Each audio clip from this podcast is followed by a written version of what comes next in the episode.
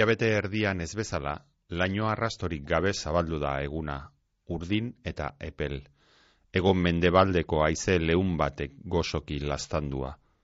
Lanari dagokionez ere ez da komplikazio berezirik espero, salbu eta marearen gorabeeren inguruan sortu oiden kezka justifikatua.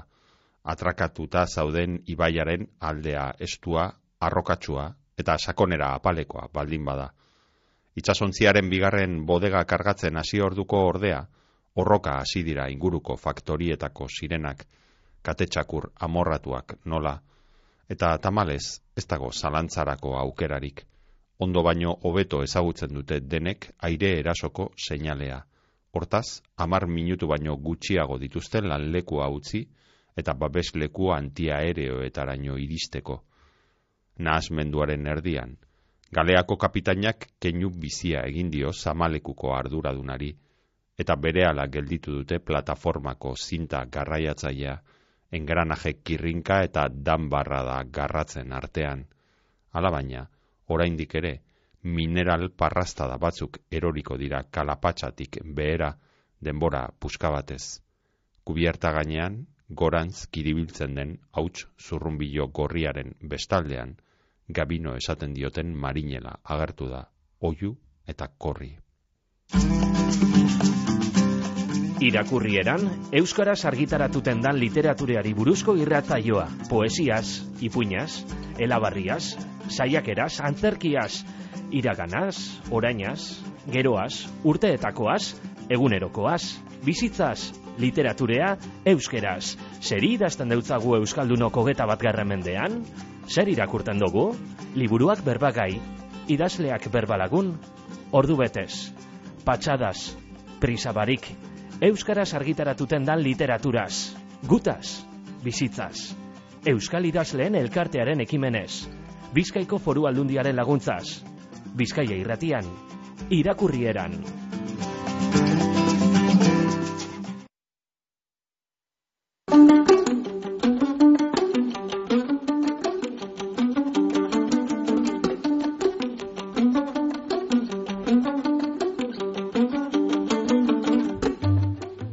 Patxi Iturregiren estuarioa liburua izango da gaurko irakurrieran 2008ko lehenengo irakurrieran honen protagonista.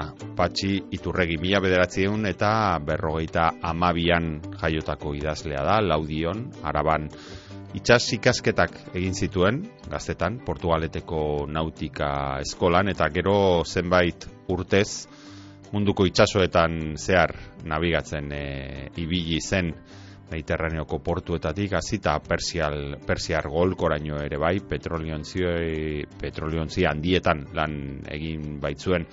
Gero laroiko amarkadako krisia, petrolioaren krisia etorri eta lanbidez aldatu behar izan zuen. Eta hortik aurrera Euskara irakaskuntzan ibilitakoa da hasieran e, aekan eta ondoren e, laudioko udal euskaltegian ibili izan da hainbat e, narrazio liburu idatzitakoa, batez ere, ipuingintzan e, baita aditua patxi iturregi eta hainbat zari ere irabazitakoan, laro eta mazortzian e, donostia iria zaria irabazi zuen adibidez, hobez gogoratzea historiarekin, edo mila betzen dala maikan, tene mujikara lehiaketa ere bai, Trilogia bat ondu du estuarioa honekin, haize kontra izeneko liburua kaleratu eban mila behatzen da larogeita maseian, puin liburu bat, itxaz giroan girotutakoa, eta ondoren etorri zen, handik eta urte desentera urbiren artean, bi mila eta emeretzian ura ere, itxaz girokoa. Tartean beste bide edo mundu batzuk jorratu zituen, e, kaletarragoak nolabait, behi eroak 2002an elkarrekin kaleratu eban, eta dioramak 2006an ondoren esan dugu urbiren artean 2008an eta orain trilogia izten duen, gero galdetuko diogu, ea honekin bukatutzat emango duen itzaz giroko ipuin gintza edo ez, baina momentuz azkena, itzaz girokoa, estuarioa hau, 2008an kaleratutakoa El Gaio de Oro argitaletzearen eskutik hause du bere azken liburua eta hause izango da gaur mintzagai, berbagai izango doguna. Eta patxik ere, liburua bakarrik ez, baita disko bat ere, ekarri dozku. Kasu honetan, kantari oso ezaguna, gari, mila bedatzen da iruroita iruan jaiotakoa, legazpin, eta gariren eguzki berritan zaude, diskoa ekarri digu mila behatzen dara oita mazazpian kaleratutakoa. Horaintxe dugu berriro, taula gainetan, gari, hartzainak taldeko abeslaria izan baitzen, eta alako, bueno, pare bat kontzertu, e, eman berri dituzte berriro, ertzainak ziren e, haiek, eta mila behatzen da, laro gehieta, iru garren urtean sortutako taldea izan zen ertzainak, gari bilizen abeslari, amar urtez, talde ura desegin zen arte eta hortik aurrera, lara ma irutik aurrera, bakarkako bideari ekin zion sei disko atera zituen gari izenarekin, gero ondoren ere etorri ziren beste lau garita maldan bera taldea, taldearekin eta hala sinatutakoak. Kasu honetan, esan dugun eh, moduan, mila betzen da lorogoita amazazpiko eguzki berritan zaude diskoko, hainbat, kantu. Entzungo ditugu, gariren eh, ahots errepika ezinean.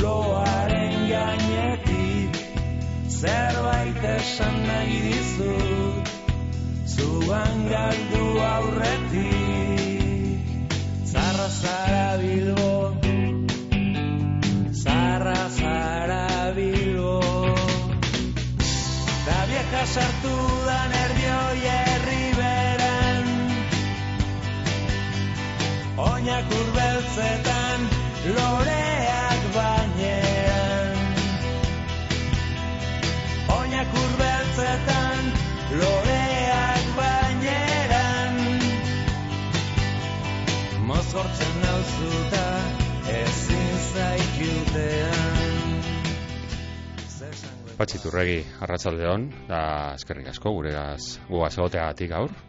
Eskerrik asko zuei zurea e, gatik. Bai.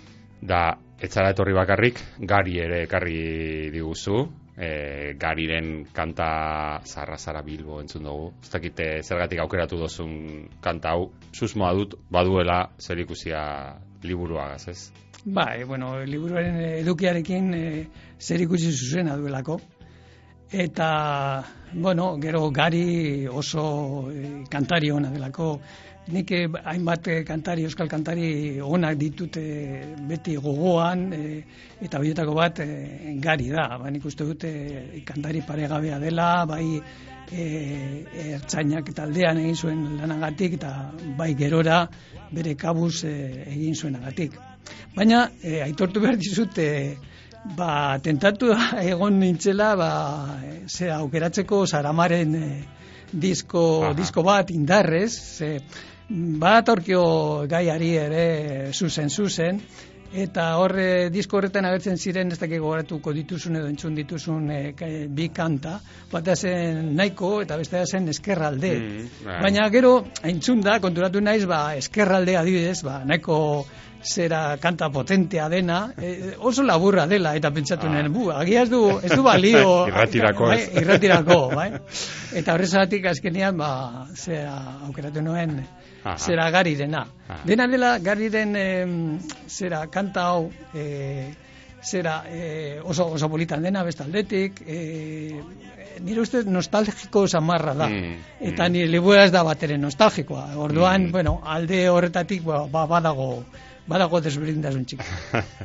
Ez dakit mu- musika zalea zaren, gustatzen zaizu musika entzutea, edo normal, ez gehiagi, edo, edo erabiltzen duzun badira idazleak, hemen pasadia batzuk, erabiltzen dutenak musika idatzi bitartean, beste batzuk erabateko isiltasuna behar dutela, zuk ez dakit nola egiten duzun musika entzun. Idatzi bitartean, ondoren, aurretik, Nik iz, iziltasuna makte dut, batez ere idazteko. Ezin naiz baitaratu e, musika jarrita, batez ere ba, letra bat edo tartean e, baldin badago, ba, nire e, gogoa horretara joaten da. Eta arduan nahiago izaten dut, e, zera, isiltasuna.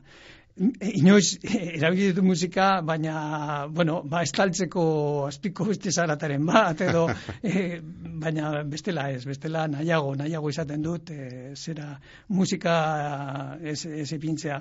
Hmm. Musika atzeden aldietan entzuten dut, eh? Mhm. eta orduan bai, orduan, ba, bueno, e, e, batez ere, ba, nire garaiko nesa- nerabezarako taldeak gustatzen Aha. zaizkit, e, e, zera e, pop britaniarra Aha. eta bueno, pues Beatles e, ez dakit e, e, olako Kings e, olako, olako taldeak Mm. edo talde amerikarrak eta, eta bueno, euskal musika ere bai Mhm. Baiz, berezia da batzuetan e, hori ez, idazleren batek ez, erantzuten duenean e, musika erabiltzen duela idazteko, nire ere kosta egiten zaitez, e, Mm. Azkenean nola kontzentratu alako musikarekin, batez ere letra ulertzen baduzu, batzuk eh, esaten dutez letrari gabeko musika edo ulertzen ez duen hizkuntza batean, bestela despistatuko zara, seguro, ez?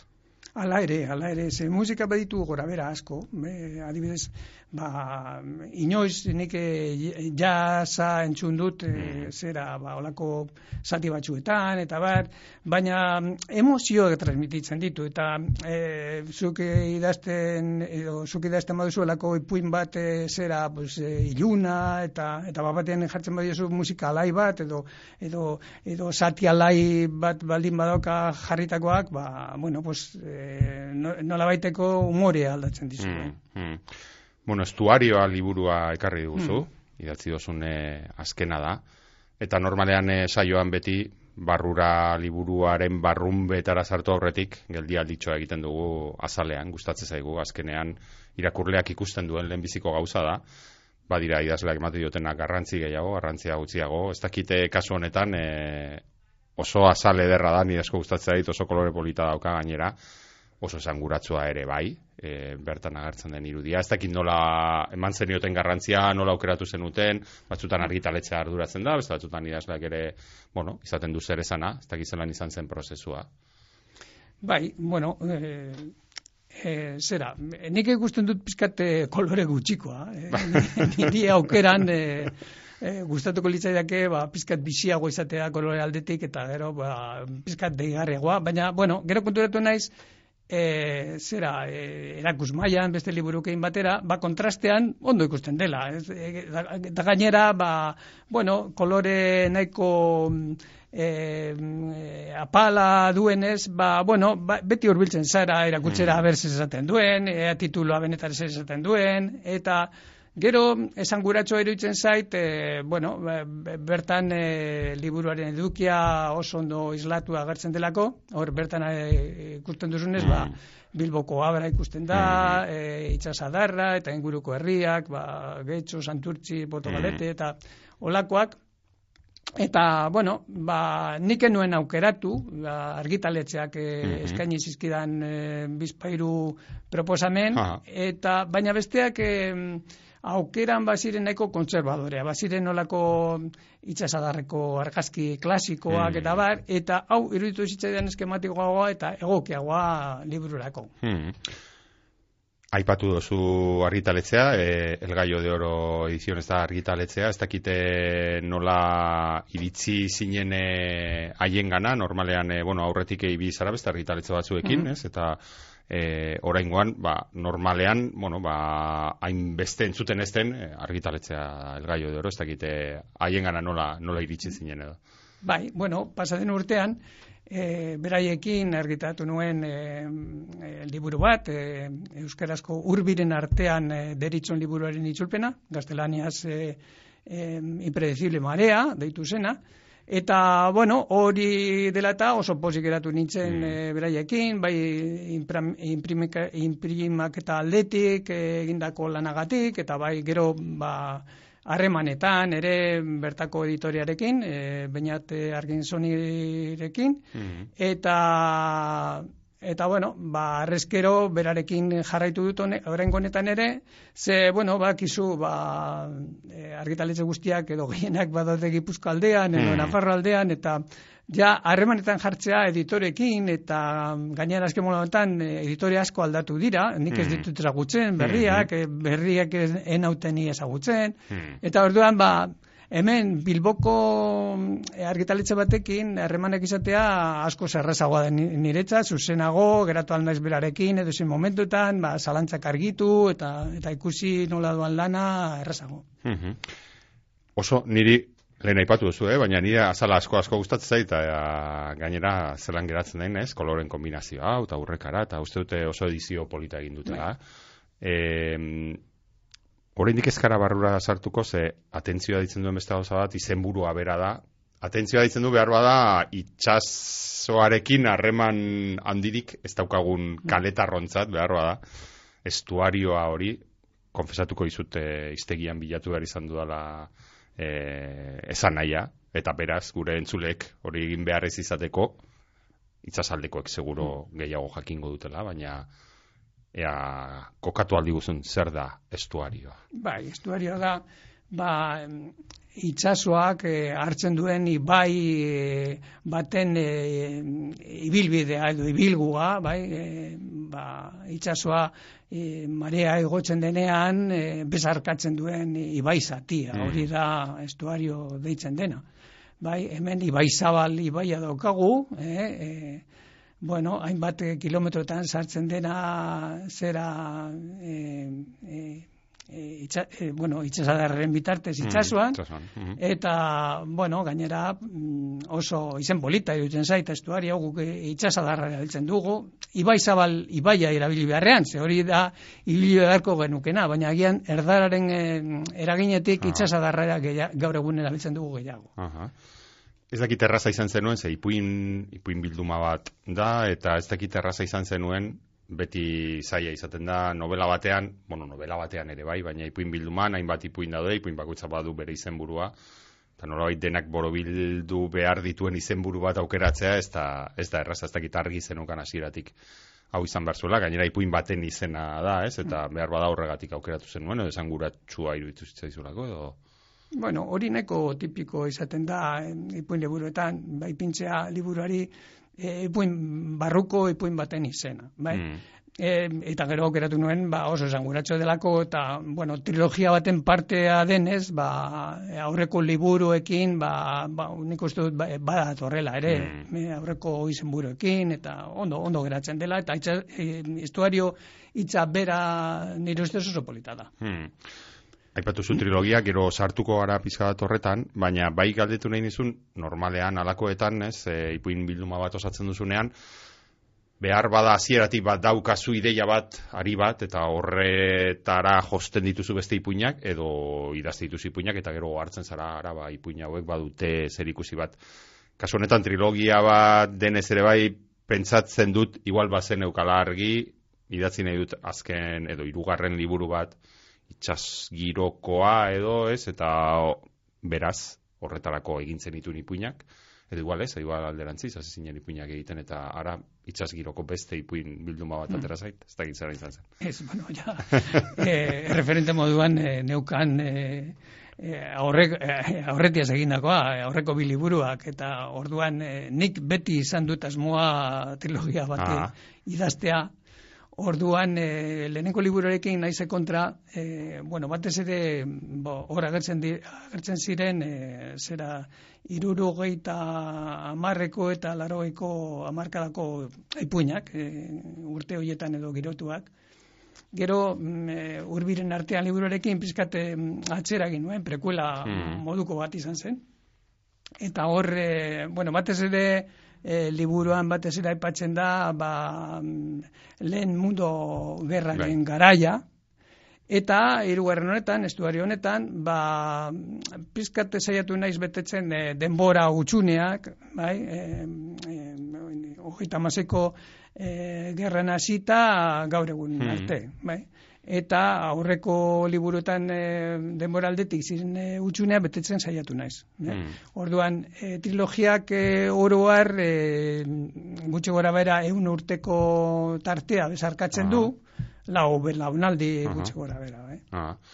Badago gauza, tarreta itzen duena hasieratik eta da dokumentazio lan handia dagoela. Nabaritzen da, gu, zetasun batzuk, e, bueno, niri behintzat irutzaizkidanak e, oso, ez dakit, karagarriak, ez, e, ba, garai bateko zein bitxi zegoen modan, ez, e, agertzen da, alako ipuin batean, eta alako detaile asko dago, ez dakit, e, suposatzen dut, historia zalea edo, bazarela edo gustatzea izula dokumentatzea, hemen behintza dokumentazio lan handia dago. Bueno, ez pentsa honetan, beste ze... Ni... Edo igual huertua gotik bizitako garaia dira, ez? Vale. Horti pasako na, pasatu na, ez, orduan, eh, ja, eh, liburu honetan ez, ez dut, hainbeste zera dokumentazio beharrik izan. Aurrekoan bai, aurrekoan berriz, e, zera, era bat, e, right. dana izan zen, right. sekulako lana izan zen, e, zera urbiren artean egiteko. Baina honetan ez, eh, nik ezagutu ditut, ez bada ja nagusia izan da, baina txikitan ezagutu mm. ditut giro hoiek eh, kontatzen dituen, batez ere gerra ostea. E, Nik gerran, adibes badago ba, lehenengoa, gerra mm. liburuzkoa bai. da. Baina horien nuen ezagutu, baina gerra, gerra ostea, bai, gerra ostea, bos, be, berrogeita amarretik, berrogeita amarreko amarkadatik aurrera, ba, ezagutu dut nik, urtuan, ez dago misteriorik. Bueno, memoria ona daukazu behintzat hori, ez? E, hau da, gogoratzen dituzu oraindik e, garai hartako zehetasun askori, ez da gutxi, eh? Bueno, hor esaten, esaten dute, ber, zera, e, zera, txikitako bizipenekin e, nola baite finkatzen dela gero literaturaren e, zera, oinarria, ez da? E, musikarekin e, bestera, bestera batera gertatzen da. Musika, musika nik uste dut hor bizipenak izteren dira gaztarokoak. Mm. Musika gaztarokoa godatzen dut batez ere. E, hor maite mintzen zarenean, mm. eskekin ibiltzen mm. zarenean, eta alako kontuekin. Baina berriz, e, zera, aurreko literaturarako erabiltzen ditudan bizipenak normalean e, datoskit e, zera hortzarotik. Mm. Sartuko gara, apur bat, barura eta ondo iruditzen baldin mazaizu, atzeraino joango gara du bukaera araño hasita. Zuk lehen aipatu duzun kontu batekin ez? Eh izan duzu ez, ez dela liburu nostalgikoa. E, baina bueno badaude personaia nostalgiko batzuk liburu honetan. E, aitortu behar dizut ni zu baina apurtxoa gazteagoa naiz baina hala ere ni nostalgikoen bandokoa mm. bandokoa naiz. Apur bat E, badago esaldi bat, eta horrekin hasiko gara, ez, e, personaia batek esaten duena, az, e, gurmatan galdurik e, ipuinean, ez. Borroka gogor ura egin genuenean, Euskaldunaz ari da, ez. E, Bilbo industrial baten defentsan ari ginen, ez azkenean eraiki diguten harrikartoizko dekoratu faltsu honen alde.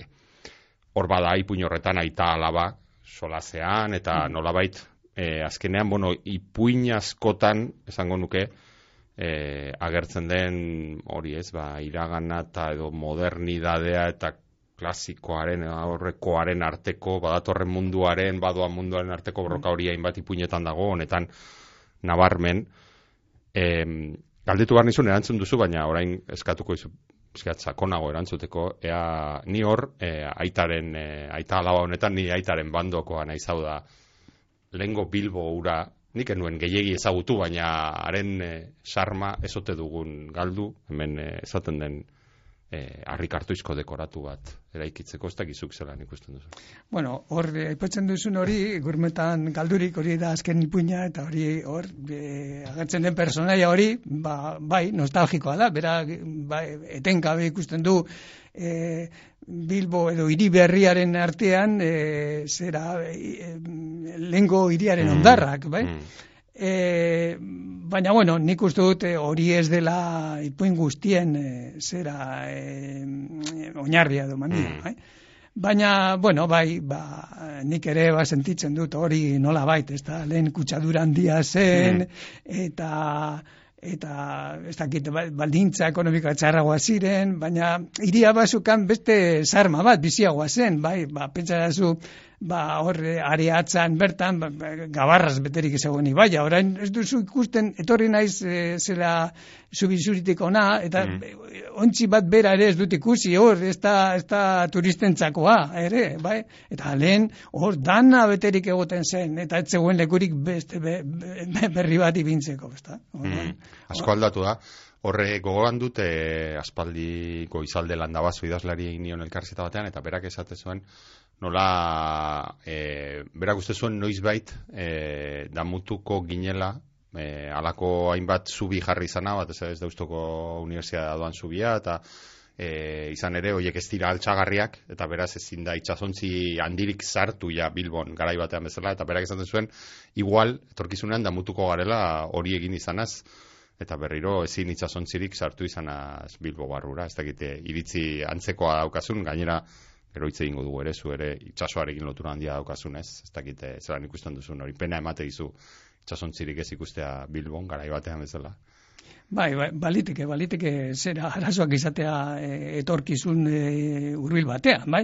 Baina, bueno, orain, e, zera, hor, e, zera, liburuaren irudien ikusten duzunez, ba, asko zabaldute kanpoko itxasportua, E, baina e, horrekin e, kendu dute e, sentimendu hori lehen e, e, iria bizi zen itsasora begira mm. eta e, buin guztietan e, hauetan guztietan e, eta bilduma osoan da, e, trilogia osoan mm, mundu hori agertzen da, bai. bai? Ba, agertzen da Bilbo industrializatu bat, iri industrializatu bat, eta beti itsasora begira dagoena. Eta hori ja galdu da, ja, gu ez gara bizi e, itxasora begira, bai? hemen bestera batera e, bizi da e, gaur egun, ba, turismoare begira, mm. batez ere, bai? Mm. bestera bai, batera. Bai, bai. eta hori izan da, ba, portua ere hemen dikendu dutelako. Bai. Mm. Mm.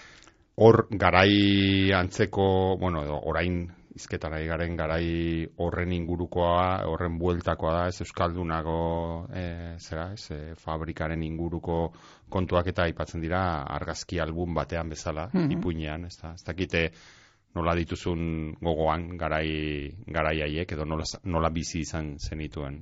Bai, bueno, nola kontatu dituzun hmm. ipuinean ere bai. Ez? Bai, e, ipuinean, e, osea, kontuak kontatzen dira, ba, olako kontzintza politikorik eh, ez duen eh, ikasle baten eh, ahotik, bai? Bera gaztea da, ikaslea da diustuko unibertsitatean, uste dut ekonomikak edo ikasten mm. ari dela mm. bertan, eta orduan berak nahi duena da pizka divertitu, eta pues, gaztein nahi dutena, baina, baina gero gertaren e, zurrun biloak garrapatzen du, eta nola baita hor dago berari bakarrik gertatzen zaio anekdota bat, kontatzen dena, baina ba, e, horrek balio du kontatzeko e, bertan e, dagoen giro bortitza, bai? Mm. Zera, hain zuzen ere, e, nik aukeratu dut, e, mila behatzen eta laro lauko aste bat, non mm. santri, santri bruar biltzen mm. duten, mm-hmm e, zera e, ontsi holan e, langile bat hiltzen den bihotzeko bai. bat emandakoa, baina bueno, bai, bihotzekoa eman zion, polizia karkadaten ondorioz, eta batzuk izan ziren bala zaurituaz, e, gero ere, ba, atentatuetan hainbat e, mm. guardia zibil mm. eta hil ziren, bai, hori ere, zen, garai hartako giro bortitza, mm. bai. Mm. Eta orduan, pues, egunero, ba, segun sekulako tensioa, nik horrela ere bizi izan mm. nuen hori, bai. Mm e, nik e, behin baino gehiagotan ere pasatu behar izan nuen e, deustura, eta e, ipuinean deskribatzen den moduan zen kontua, bai? oso arriskutsa mundu guztiaren txat, sekulako tensioa, manifak, kontramanifa, gal, taldea, e, bueno, e, oso, oso garaiko gorra. Mm. Egia da, pena ematen du, ez badira, irigintzan eta ditzen den jende bat, ez, orain lehen aipatu duzu, ez, turismoari begirako iriak egiten ez, eta nola ezabatzen diren iraganaren zantzu guztiak, ez, hemen ere, mm. ba, Euskaldunarekin, eta hainbat, eta hainbat e, industriarekin, bertan zeudenak, ez, eta azkenean nola eraikitzen diren lekuak, ez daukatenak ezer kontatzeko, ez, hori mm. nabaritzen da e, irian, ez, apur bat, Bilbon, batez ere, nik esango nuke, nabarmen nabaritzen dela, ez. Mm badira lehen eh, aipatu dugun hildo horretan, e, modernitatea versus iragana horretan, bada nik esango nuke adibidez, ez, e, berri ona, izeneko e, ipuina asko gustatu zaite ipuin hori, ez hor osramego hmm. kartel horrekin eta denda, denda horrekin elektrizidadearen ez e, bueno etorrera ez baina hmm. ez e, kontu hoiekin e, bueno alako lilura bat jendearen gan ez badatorren mundu berri hori ireki berri duten denda denda horrekin, ez? Gutxi gora bera horretaz hitz egiten duzu, ez? E, ipuin horretan. Bai, hori da pizka bat modernidadea edo eh, edo txarragoa dena, bai, kontsumoko izartera ba. egindako saltoa, baina bueno, e, e, era batean bada ere modernitatera egindako saltoa. Hor, gertatu izan zen, izan zen, ba, claro, e, e, Franco kesarritako e, goberno autarkikoan, ba, bueno, e, urtetan eta urtetan dana geldi eta itxita zen, eta momentu batean, ba, e, turismoa eta, eta, eta telebista aldu ziren, bai? Mm. Orduan, hemen e, jarri zuten e, soiluben, jarri zuten mm. e, errepikagailu bat, hori mila bedetzirun eta iruro gehian, izan zen, orduan puina bada irurogeita batean, edo horrela, bai? Eta nigo atzen dut, nire herrian ere, labion ere, ba, nola langileak, hasiera batean, jendeak ez zuen dirurik telebistarik mm. erosteko. Eta mundu guztia, ba, herrian izango lauk, lauk izango mm. zuten mm. telebista eta langileek eta ba, e, ikusten e, zituzten partiduak ba, etxetresna baten e, aurreko zera, telebista, bai? Mm. jartzen zuten telebista mugu esala, ba, erakatzeko jentea ea saltzen zuten gehiago, eta horrela ikusten zuten. Eta beti izaten zuen, e, izaten zen olako ba, e, iragarki rotulo mm. zera e, argitzu bat, bai. e, ne, neusko rotulo handi bat, eta ba, normalian filiz, edo, baina mm. os ram ere izaten zen, os ram alemana da, mm. bai? osmio eta wolframio zen edu os ram, ram. Bai, eta olakoak ere izaten ziren. Eta telebistaren bitartez, ba, hainbat eta hainbat kontu ba, jakin izan genituen. Ba, adibidez, ba, hori ba, ba, preta porterra, e, zera bikinia, e, e, platere galariak, eta olako kontu asko, eta bueno, eta e, kanpoan baziren eskubide batzuk hemen etzirena, bai, hori, e, usten ziguten e, zirrikitu txiki horretatik hori ere ikasten genuen, bai, eta hmm. bueno, nik uste dut e, alde horretatik e, aberazgarria izan zela, bai, hmm. hemengo giroa e, urte horietan oso itogarria zen, e, ditadurapeko hmm zera jasarpena zegoen oraindik eta eta mm, e, gerra osteko miseria. Eh? Mm.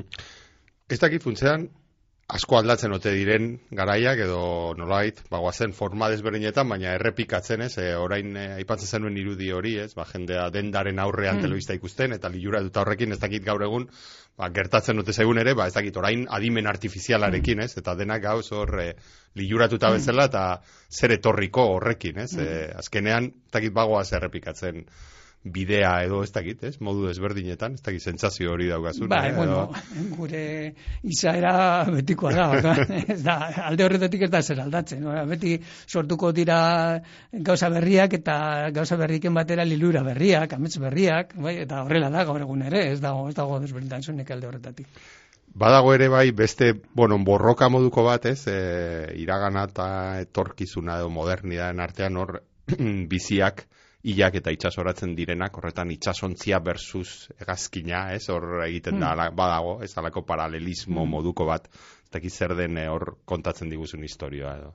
Bueno, hor kontatzen dira bi historio paralelo, mm. e, zera, e, bat e, da, hegazkinean duan e, e, itsasgizon batena, eta berak gogoratzen duen, ba, duela urte bete edo tarte bat izandako istripu bat, mm. itxason izandako mm. istripu bat e, bueno, e, e, itxas gizonek edo itxastarrek e, hobeto esan da ja gaur egun mm, emakumezko asko daudelako hort artean, ba e, bo, asko ibiltzen dira egazkinean, ze batzuetan ba, hartu behar dute, beste herrialde batean mm. egazkinea, eta ni ba, horretan ibiltzen nintzenean, askotan mm. e, bideiatu behar izaten nuen e, egazkinez. Bai? Eta, bueno, hor, e, e, e, niri, e, zera, ipuin hori irakurri, eta, bueno, hor, benetan kontatzen dena nik uste, uste dut dela e, itxaskizunen bakardadea eta komunikazio mm. ezintasuna. Bai, Eta, e, beste, bueno, claro, beti aitzakia bilatzen dituzu gero beste gauza kontatzeko, badak Mm. ipuinetan, ba, bi historio kontatzen Bai. dira, e, eta, eta nik uste dut azken finean nik hori da kontatu nahi dudan. Bai? Mm. Eta alde horretatik iruditzen zait e, e, pizkat e, mm, ez dakit irakurri duzun e, barlebi e, Mhm. eskribatzailea, hori Mhm. melbileren e, Bai, ipuin e, bai. zea, ezagun hori. Bai. Nik uste dut e, baduela nolabaiteko Ah. antza horrekin, bai? Ah. Beste era batera, baina bai? Bai. Bada holako gizon bat e, komunikatzeko, bueno, bestea ez egiteko, e, e, ekintzaren kontrako gizon bat, Hmm. da Barlebi, baina hau e, da pizkat e, zera e, nola baita esateko e, komunikatu ezintasuna edo Mhm. duena, bai? Hmm. Zuk bizitako pentsatzen dut, igual, beste bizipen batean e, oinarrituta ezote dagoen norabide aldaketa ipuin horretan, ez? Gasolioaren inguruko kontrabandoa eta nire oso bitxia egin zaiz, e, nuen Mm. e, ezagutzen alako zera, ez? Larogeiko amarkadan edo girotutako zera da, ez dakite barkoetan e, ibiltzen zinen garaietan edo pentsatzen dut, nahiko zer e, kontu, ez dakit, ja, bueno, jakina edo, eskutukoa, baina aldi berean jakina, normalean, ez? Ez dakit, e, nondik nora doan, norabide aldaketa hau eta gasolioaren kontrabando hori a, pizka bat azaldu aldi guzun edo. Bai, bueno, hau e, kontu erreal bat da. Hmm. Horta, ni batzuetan, e, zea, ipuinak e, oinarritzen ditut e, gertaera erreal batean. Gero, e, realitatea bakarrik marko gisa erabiltzen duen nire fikzio antolatzeko. Mm. Eta, e, realitatea da, ba, e, mila bedatzeron eta laro lauan, e, erdialdean edo, ba, izarra itxasontxea harrapatu zutela e, Nigeriako kostaldean, Hmm. e, egiten zuelako, egiten ari zelako kontrabandoa gasoliarekin. Armodoria Bilbokoa zen, bueno, inguru honetakoa zen, oso ezaguna, eta kontua da, ba, e, zera, e, Nigerian mm, bapatean mm, estatu kolpe bat izan zela, orduan, e, zera, hemengo armadore bazituen lagun batzuka, han, e, eta lagun hoien bitartez lortzen zuen kontrabando hori egitea inor jakin gabe. Hmm. E, e, baina gauzak aldatu ziren, harrapatu zuten e, kapitaina, eta e, eriotz zigorrera eza kondenatu zuten, bai? Eta gero pues, oso ezaguna izan zen kasu hori mm, zera komunikabidetan, eta gainera eh, zera eh, elmengo armadorea emeritoaren laguna zelako, eta orduan eh, ba, prentsan asko, asko zabaldu zen, bai?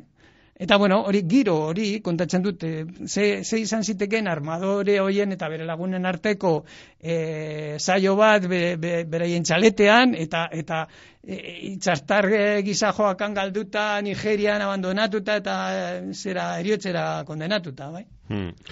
Itxasoak ematen du, e, asko, alako kontu ilun asko daude, ez, alako, igual, takite, novela beltzerako oso leku egokia, ez, itxasoa eta han egoten diren, bueno, ez, ez dakit, azpijokoak, eta alako piratak garai batean, baina gaur egun ere, hori, ez dakite, lehen aipatu dugu, ez, e, zu ere izan zinen, garai batean e, itxasoan ibilitakoa, denbora luzez, ez, e, nautika ikasi, eta gero barkoan e, ibilitakoa, pentsatzen dutan ere, e, biziko zenituela alako kontu, zan dezagun, berezi txoak edo ezagutu, edo besteak kontatu, edo ez?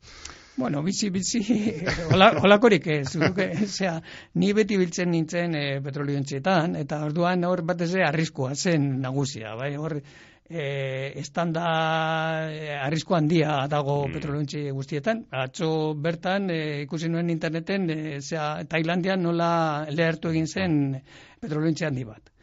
Eta ho- horrekin oso kontu handi zibilua zen, ba, ganeukan e, das, e, desgasifikazio sistema bat, e, gasin arte e, zera, bodegetan eta bar, baina hala ere istilpo gertatzen ziren. Eta nik behin izan nuen nolako handi bat, Ah. e, panta, pantelaria irlaren e, parean, o, gaur, gaur egun Libia, Libia kostaldean, hor paterak eta Aha. e, zea, erreskatatzen diren leku aitamari eta dauden toki horretan. Mm. Hor e, izan genuen estanda handi bat, eta, bueno, ba, olako e, bizkar gainaren kubertako tap handi bat bota zigun uretara eta korrika batean e, zera, bueltatu berzien genuen e, kadizko zera ontzioletara, bai. Hmm. Gero beste bide batzuk hartu zen dituen, ez, Euskararen irakaskuntzan eta ibili zinen. Ez dakit e, nolabait faltan botatzen ote duzun e, itzaz bizitza ura edo posposizabe norabide aldaketa ura egin zenuelako edo edo ez dakit inoiz imaginatu ote duzun zure bizitza nolakoa izango zen norabide aldaketa hori egin izan ez bazenu eta bizitza osoa itsasoan eh, eman izan bazenu ez dakit e... Bai, bueno, posik, eh, nik posik egin ditute bilan, bilan oiek, eh? lehenengoa, ba, itxasuan, eh, batez ere, eh, itxas gizona edo itxastarra izatea, e, gaztea zarenean oso ondo dago, ze aventurasko e, bide bat eskintzen dizu, gauza berriak ezagutzeko, garai hartan diru asko irabasteko, mm. eta, bueno, libertate handi bat, beste berrialde batzuk ezagutzeko, beste bizi modu batzuk, E, baina gero e, ni e, nahi gabe hasi nintzen euskarazko iraka, irakaskuntzan, ze kontua izan zen e, laroiko amarkadaren hasieran edo hor de petrolearen krisia izan mm. zen, mm. ze zabaldu zelako e, Suezeko kanala, ah, eta ah. orduan pe, ordura arte petrolentzia handiak egin zituzten ba, Afrikari buelta osoa emateko, ezta? eta horrela ekonomikoa zen. Baina zabaldu zuten bapatean Suezeko kanala, eta e, itxasontzi guzti horiek soberan geratu ziren. Eta e, gu e, itxastarrok ere, hmm. ere bai. Hmm. Eta orduan, ba, bueno, ba, hasi nintzen irakaskuntzan, euskarazko irakaskuntzan, eta, bueno, hor topatu nuen nire, nire bigarren e, hmm. lanbide e, oso, oso maitea. nik maite esan dut beti e, euskarazko klaseak ematea. Damu handirik ez duzu orduan, eh, bizitza ura utzi izan. Ez, ez, gero, pues, betu, baliatzen eh, naiz eh, literaturaz, eta batzuetan oporretan ere pizkat bela zibiltzen naiz eta horrekin konforme nago. Hmm. Dena dela beti izan dute gogoa egiteko beste bidai bat olako karga ontsi batean. Ah. E, garai batean bazegoen de turismo bezala baziren olako eskaintzak. Ez bakarrik eh, ferri olako yeah. edo kruzero handi, bai. handi ah. batean. Ah. Baizik eta karga ontsi batean. Orain egitea ba, olako bidai arrun bat. Be? E, horretarako aukera bazegoen. Ez dakik gaur egun horretarako aukera izango den. Baina, bueno, pandemia pandemiarekin eta ez dut eh, arrezkera giratu, baina izan dut. Ha, beraz, itxasoarekin lotura izan duenak beti, ja, betiko geratzen zaio horrez. Eh. Bai, bai, bai, nik uste bai. Eta, bueno, itxasoaz gain, zan dut, itxaso asko dago estuarioa honetan, baina, mm. eh, bueno, aipatu ditugu gai sozial asko mm. ere badago, ez, eh, estuarioa bera eh, ipuina, e, lehenengoa da, ipatu dugu, e, kokapenez, ez, kokapenez zaharrena, edo, denboran, hor bombardaketa badago, baina bombardaketa horrez gain ere, badago emakume eskale bat, eta ez, a, e, bizimodu, garai hartako bizimodu mm zail bat, ez, -hmm. e, bueno, zer kontatu nahi zenuen, ez, eh, lehenengo ipuin horrekin edo. Bai, batez ere mm, garai hartan izan ziteken giroa. Nola izan ziteken e, Bilbo gaineko bombardaketa bat? Hmm. Ze, eh, olako mm, historio gutxi daude euskaraz, eh, gerran eh, suertatutakoak edo gerran bertakoak, hmm. eh, gerrakoa bertakoak, Ze, bueno, adibes zeharka, e, Zaizar Vitoriak askotan kontatzen bai. du bere nobeletan, ba, zeharka, ba, nola gertatu zen zeo zer, gerran eta arrezkero, ze bilakaera esan duen e, kontua. Bai.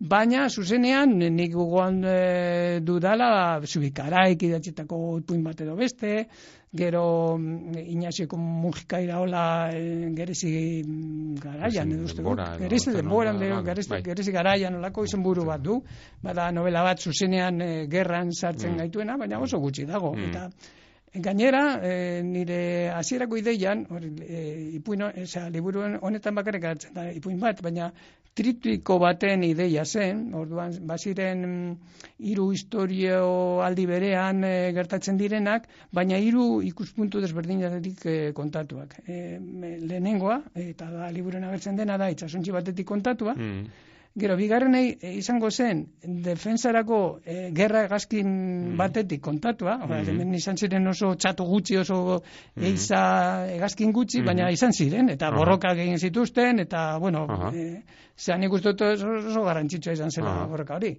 Eta hor, ikuspuntu horretatik, eta gero, e, zera, Portugaleteko mendi malda bat, batetik, ume batzuek ikusten dutena. Eta Aha. ikusten dute bombardaketa berbera, Mhm. bai? Eta hori, eta bueno, ipuina baditut, ja zita, eh, liburuan, argitaratu nuenako ja zita nituen eta karpeta gor, eh, batean gordeta. Eta, bueno, nek espero dut inoiz bukatzea, ze, Mm. eh, ba, geratu, geratu naiz, bueno, orain bukatu duela eh, trilogia, geratu naiz ikusti, ikusi aldut ze idatzi duen eta zer ez dudan idatzi, eta ze gustatuko litzaidake idaztea, bai? Eta orduan, pues, adibidez, hori bukatzea gustatuko litzaidake. Mhm. Orduan, Mhm. ez dakit, ez, atea zabal ikusten. Mm. dira. Bere alagoaz trilogiara, baina hau galdetu behar dizut bai alabai, ze oso ipuin zailka gaitza iruditu zait, mehatxu asimetrikoak izenekoa. Ba, pizka oso berezia, iluna, edo, iluntzoa, edo, zer gertatzen den, edo, ez dakit eh, azalpenen bat eh, eman behar diguzu horren inguruan, ipuin honen Bueno, inguruan. ba, azalpen handirik ez dago, tratu txarrak eh, aipatzen dira, ume baten Mm. eh, zera ikuspuntitik eh, kontatuak, eta, bueno, pues, giroa izan daiteke eh, hogei garren mendearen amaieran edo hogeita bat garren mendearen hasieran, ze ume horiek erabiltzen dituzte bideo jokoak eta eta hori izan daiteke pizkat eh, Hmm. nik uste dut argi dagoela ipu, ipuinan ze, ze gertatzen den. Hmm. Nik uste dut azalpen gehiagorik ez Hmm. dela behar. Nik dena dela, e, zera, eh, nor, normalean, e, ipuin bakoitzan beti txertatzen dut pistaren bat, edo astarnaren bat, jakiteko zein urtetan gutxi gora bera Mm. gertatzen den. Eta Mm. kasu honetan ez da hain zehatza, baina, bueno, beste kasuetan beti, adibes, ba, dago ipuin bat, uste dute, e, hiru maitasun e, Mm. horretan, eta Bai. aipatzen da pelikula bat. E, aipatzen Bai, dute, ja. ez dakit zen pelikula den, Bentolera. Bai, hori da. Bentolera, eta ho- hori da pista jakiteko, Bentolera da mila bedatzen eta eta bian, adibidez, bai? Mm, Eta mm. dalako pelikula folkloriko bat, e, zera protagonistak ikusi nahi ez duena, baina, baina horrek balio du, bai? Hori kokapen hori Mm. egiteko. Estuarioa baino lehen, ipatu ditu, e, torre izen aize kontra izan zen, trilogiaren lehenengoa, bai. laroita maseian, Bai, gero urbiren artean, emeretzian, Bai. ba, hiru urte, bai. estuarioa etorri da orain. E, ez dakit, itxi ote duzun, lehen orain esan duzu, baituzula hor, e, ipuin batzuk hasita eta hoiek ere itzaz girokoak, dakit etorriko den, behar bada besteren bat, oraindik itzaz giroko beste ipuin bildumaren bat. Bueno, lehen komentatu dizuen moduan, atea zabal ikusi dut, baina ez e, oraingo honetan, eh? oraingo honetan ja zinaz ja e, ipuin e, e, garaikidekin, e, orain e, hori da erronka, hartu da erronka, eta bueno, ja baditut hainbat idatzita, Mhm. Eta pues dut eh, hemendik urte betera Mhm. edo bai, e, zera argitaratzea berria. Mm. Baina mm, ba, trilogia osatzeko ipuinak idazteko gogoa geratu zait. Orduan, bueno, atea zabal ikusten dut gerorako. Mm. Ez dakit, eh, aize kontra ura, pasa dira, oita seis, zazpi urte, jakasi, Bai. ez dakit, eh, zelan gogoratzen duzun, hasiera ura, inoiz pentsatu zenun, ez dakit pentsatuko zenun, laoita maseian, trilogia bat idatziko du, hemendik eta gea, oraindik gatze izkitipuin asko, ez hitz egit- eh, hitz egiteko, edo ez dakit zelan gogoratzen duzun, laroita masei urrun ura Mm. aize kontra idatzi zenuenean. Bai, arnaza luzeko proiektua izan da azkenean, eh? baina hasiera batean, aitortu behar dute, eh, nuela pentsatzen eh, trilogia bat idatzeko nuenik. Hasiera batean bakarrik, eh, zean ni erronka iz- izan zen, eh, zera itxasgiroko ipuinak idaztea. Ze hor, erronka handia zena, ze Euskaraz enukan erreferenterik. Mm. Euskaraz eh, bazegoen, e, arrantzaren inguruko kontakizuna baziren, ba, pues, Kresala, Txobina Bai, Birrena, e, Arranegi, Eusebio Urkiagarena, Zubikaraik ere, bolako batzuk idatzi zituen, baina dana zen arrantzaren ingurukoa. Eta Mm. nik e, e, ekartzen dudana e, zera literaturara da, e, e, hiri industrializatu bat, eta gero merkantetako Mm. bizimodua. Mm. E, bada bizimodu modernagoa. Bai, eta horretarako neukan ez iztegi berezirik, e, ez ezer. Eta duan, e, iaia utzetik abiatu nintzen, e, dena dela asko irakurri nituen e, klasiko guztiak, bai, mm. eta mm. asko ikasi nuen mm. beraien gandik. E, baina, bueno, en nuen e, olako tresneriarik, eta horretarako, ba, aize kontra ditzen da, mm. liburua, bai, ere, bai, e, nik uste dute izena adierazgarria dela, ze, aize kontra ibili nintzen denbora guztia idazteko liburua. Baina behin lehenengo libura idatzita, ba, bueno, ja, baneukan ja e, konta moldea e, nola baite sarrita, Eta ja bigarrena erraz idatzi nuen, e, bigarrenarekin lana izan zen batez ere dokumentazioarekin, mm. ze hor bai dokumentatu behar izan nuen asko, ba, zea meretxe, zea be, hoi garren mendearen azierara joateko, bai? Mm. Denbora asko pasada, ez dakit itzulizaren inoiz edo berrirakurri dituzun, naize kontrako ipuinak, noiz bait, edo lotxa emate izun, edo Bueno, eh, a ver, eh, esango dizut egia, eh, berre akurri, berre akurri ez ditut egin. Eh, begiratu du gainetik, zeo zer, ba, gogoratzeko zeo zer, eta bat, eta, bueno, eh, nik uste dut oraindik ondo daudela, me, nik esango nuke mantentzen dutela bere, eh, bere indarra, eh, bai, igual egun eratu beharko liratekela, ba, Euskara aldetik, ze, claro, hainbeste denbora ah, Euskara aldatu bai, da, bai. E, gaur egun ontzia esaten du, nik untzia erabiltzen dut, mm, garai hartan erabiltzen zen moduan, eta claro. olako, olako kontua da, mm. baina nik uste dut, ba, bueno, ba, ondo, posik nago, eh? Mm. Zea, lehenengo liburu horrekin oso posik nago. Bai, bai, egia, aintortu behar dizut nik eh, oso gaztetan irakurri mm. nuna, eta oso liuragarria izan zen, mm. hain zuzen ere esan duzunagatik, ez? bapatean izan zelako mundu niretzat mm. mundu berri baterago ate ireki bat, ez? Mm. Eta oso berezia euskeraz e, literatura modernoan alakorik mm. e, ia ezagutu gabea, mm. ez? Eta nik asko irakurtzen duen gaztetan, izan zen alako, mm. zera, oso sorpresa berezia edo zera, ez? Eta ez dut berri irakurri, baina entzuleren batek, mm. espazuen e, ezagutzen, e, ez da beharrezkoa irakurtzea ordenean, ez da, e, trilogia hau, nahi, nahi bezala irakur liteke, azkenean puin soltea dira, bai. Baina aukera daukanak, eta ezagutzen ez badu, sekulako gozatu hartuko du bide mm. ipuin guztiak irakurtzen, eta ez mundu oso berezi bat deskubritzen, mm. edo itxasoarekin lotutakoa, eta eta bar, beraz, hemendik egiten dugu gonbidapena ez bakarrik estuarioa irakurtzea, baizik eta no, mi eske. aurreko haize kontrata urbiren artean ere irakurtzeko. E, azkeneko galdera beti izaten da, ea indarra baduzun, oraindik idazteko segituko duzun, ja erantzun diguzu bai, ez ari zarela, baituzula ipuin batzuk eta eta beraz dena ondo bidean patxiturregiren gauza gehiago irakurriko ditugula. Ba, ala espero nik ere, eh? E, bueno, banago, oza, banabilidazten beste liburu berri bat, eta, bueno, betorkizunean espero dut gehiago idaztea, eh? Berri ona, albiste ona hori, da, guretzat, patxiturregi gehiago irakurriko dugulako, e, etorri zara garirekin, etorri zara estuarioarekin garirekin, eta ekarri dozu ere bai, testu satitxo bat, irakurtzeko, orain gure entzuleak agurtzeko, edo zu agurtzeko, eta gure entzuleek oraindik iraun pixka bat, tarte txotxiki bat daukagulako oraindik, zuekin e, berba egiteko. Ez dakiz testu aukeratu dozun? Bai, aukeratu dute Pello Lizarralderen Sargori liburutik, eh, Sargori bada e, ipuin liburu bat, e, Pello Lizarralde idatzi zuen lehenengoa, esango bai, bai. Eta bada oso ipuin bilduma polita, e, bueno, sargoria du izenburua, eta mm, ipuin guztietan zehar badago beroa, bai, na, mm. beroa nabaitzen da, eta hori nire, nire ustez liluragarria da. Eta, bueno, gero badakizue, e, Pello Lizarralek ze estilo duen, mm. bere saldi e, motxoiekin, beti deskribapen luzeak, etenga egiten dizkigun e, deskribapen luzeak, eta hori igual nobeletan igual pizkan ekagarri zueta yeah. aiteke, naiz eta oso ondo gon, baina ipuin e, hauetan oso ondo dago, ze oso neurri txikikoa dira, eta orduan ez da nekagarri egiten bere prosa estilo hori.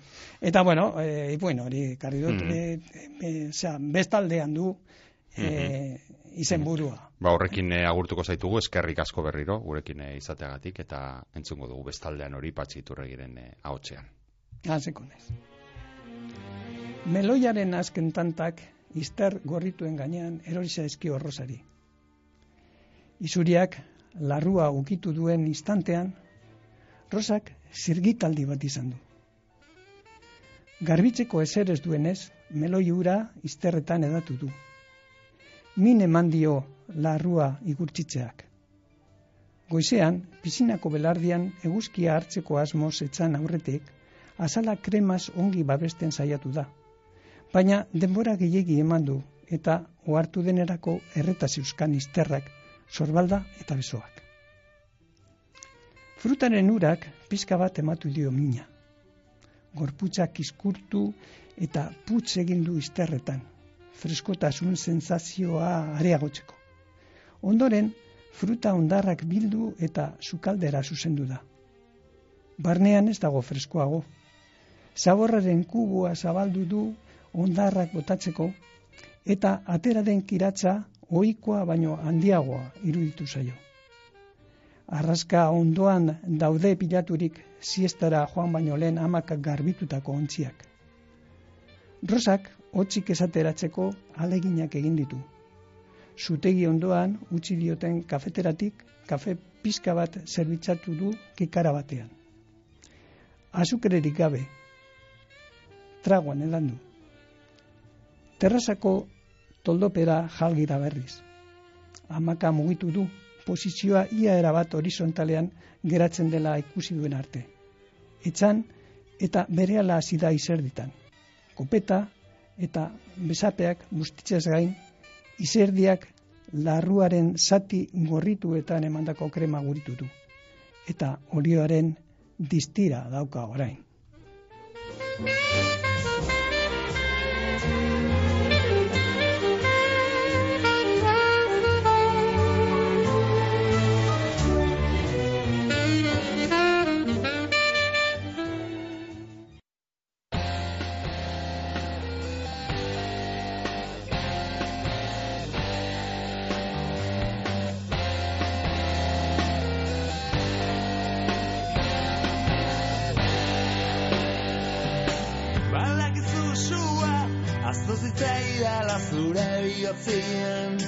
Badakizu bala batek Zulatzen nauela zutaz pentsatzian Kontatu aldizu dinoiz eguzkiaren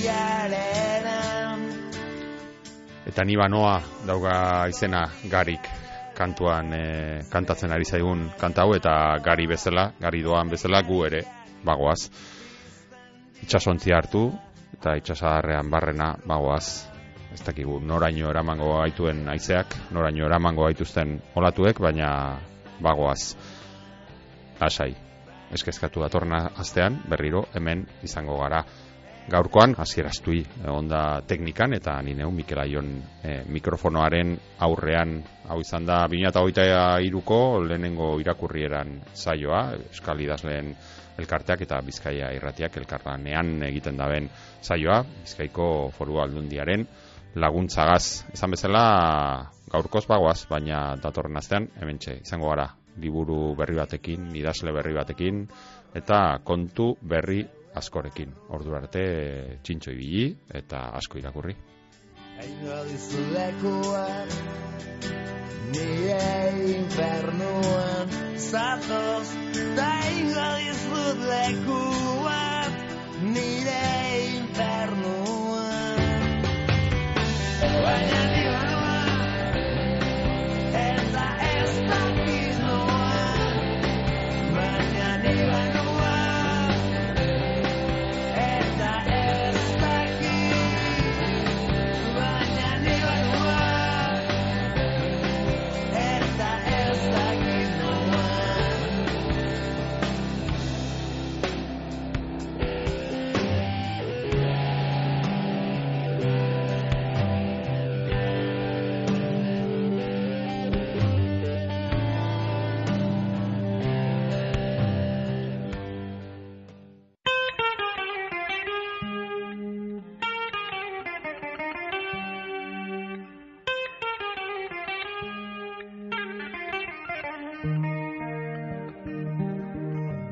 Hau izan da gaurkoz irakurrienan saioak emon dauena.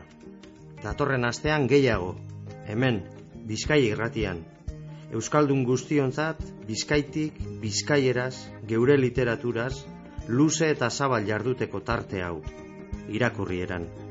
Ta ez aztu, idazlearen lana bogan egitearen parekoa da, gogorra askotan. Idazleak idatzitakoa irakurtea ostera, etxean lagun arte honean giro epelean egotearen bestekoa da. Atsegin utza. Ba, gure saio hau aditzea zer izan gura geunken eta zuekaz batera ordu betez egan egin alizatea. Eta hegaldiaren itzuleran barriro irakurtzen hasteko jakina. Irakurrieran dagota benetakoa atsegina. Datorren aster arte, Ondo izan eta gogoko baduzue, segi gure sintonian. Profeta Jenna,